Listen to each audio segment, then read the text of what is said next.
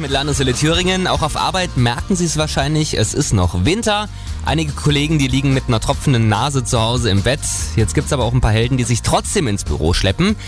Dr. Ulf Zitterbart, Hausarzt in Kranichfeld, sagt im Landeswelle Thüringen Interview, dass Sie in bestimmten Momenten aber mal lieber nicht an das Gesicht des Arbeitgebers äh, denken sollten. Also ein sicheres Zeichen ist Fieber. Mit Fieber sollte keiner auf Arbeit gehen. Ja, eine leichte Erkältung, wo ich mal ein bisschen husten muss, ist sicherlich kein Grund, unbedingt daheim zu bleiben. Aber ich muss natürlich dafür sorgen, meine Kollegen nicht anzustecken. Gehen wir mal davon aus, dass die Kollegin vom Schreibtisch gegenüber jetzt flach liegt. Das muss sie aber noch lange nicht mit ins Verderben reißen. Wir können uns nämlich ganz einfach fit halten. Also das fängt eigentlich schon davor an, nämlich mit seinem täglichen Leben. Also gesunde Ernährung zählt dazu. Viele vergessen sich zu bewegen im Winter, das sollte man auch machen. Und ausreichend schlafen, das ist schon mal wichtig. Dann viel trinken schützt, das wissen wir. Die Schleimhäute werden dann feucht gehalten, dadurch ist eine ordentliche Keimabwehr möglich. Und im Büro selber durch Händewaschen am besten.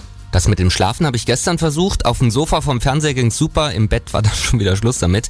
Dafür gab's zum Frühstück genug Vitamine. Also bisschen bewegen, viel trinken und ein paar andere Kleinigkeiten beachten.